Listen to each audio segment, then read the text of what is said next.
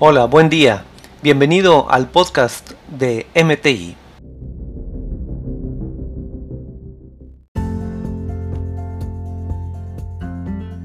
El otro desperdicio es el de transporte.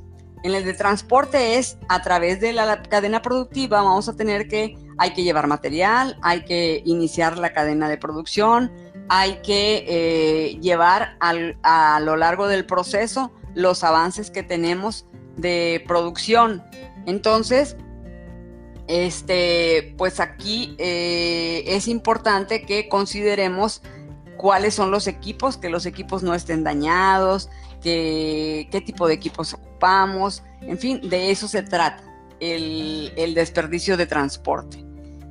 Y eh, aquí hay algunos ejemplos de transporte en donde podemos ver pues eh, que el trabajo se lleva al paso siguiente, al paso siguiente que se mueve entre áreas eh, funcionales, que llevan piezas a la línea, eh, que llevan productos a control de calidad, que si se almacena producto terminado, todo ese tipo de movimientos pues requiere un transporte para que se ejecute. Entonces aquí este, es importante que nosotros podamos buscar que el transporte, para empezar, sea el más adecuado y que el trayecto sea lo más corto. Incluso puede ser un transportador y el transportador también puede ser que esté muy largo eh, a lo largo de toda la cadena productiva. Entonces, ¿cómo lo acorto para que no se tarde tanto? De eso se trata.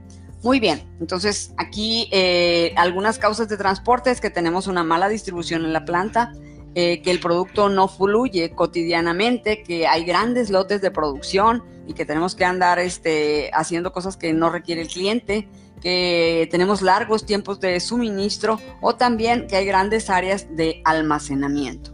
Entonces, pues bueno, toda esta parte nos impacta en el defecto, en el desperdicio de transporte, ¿verdad?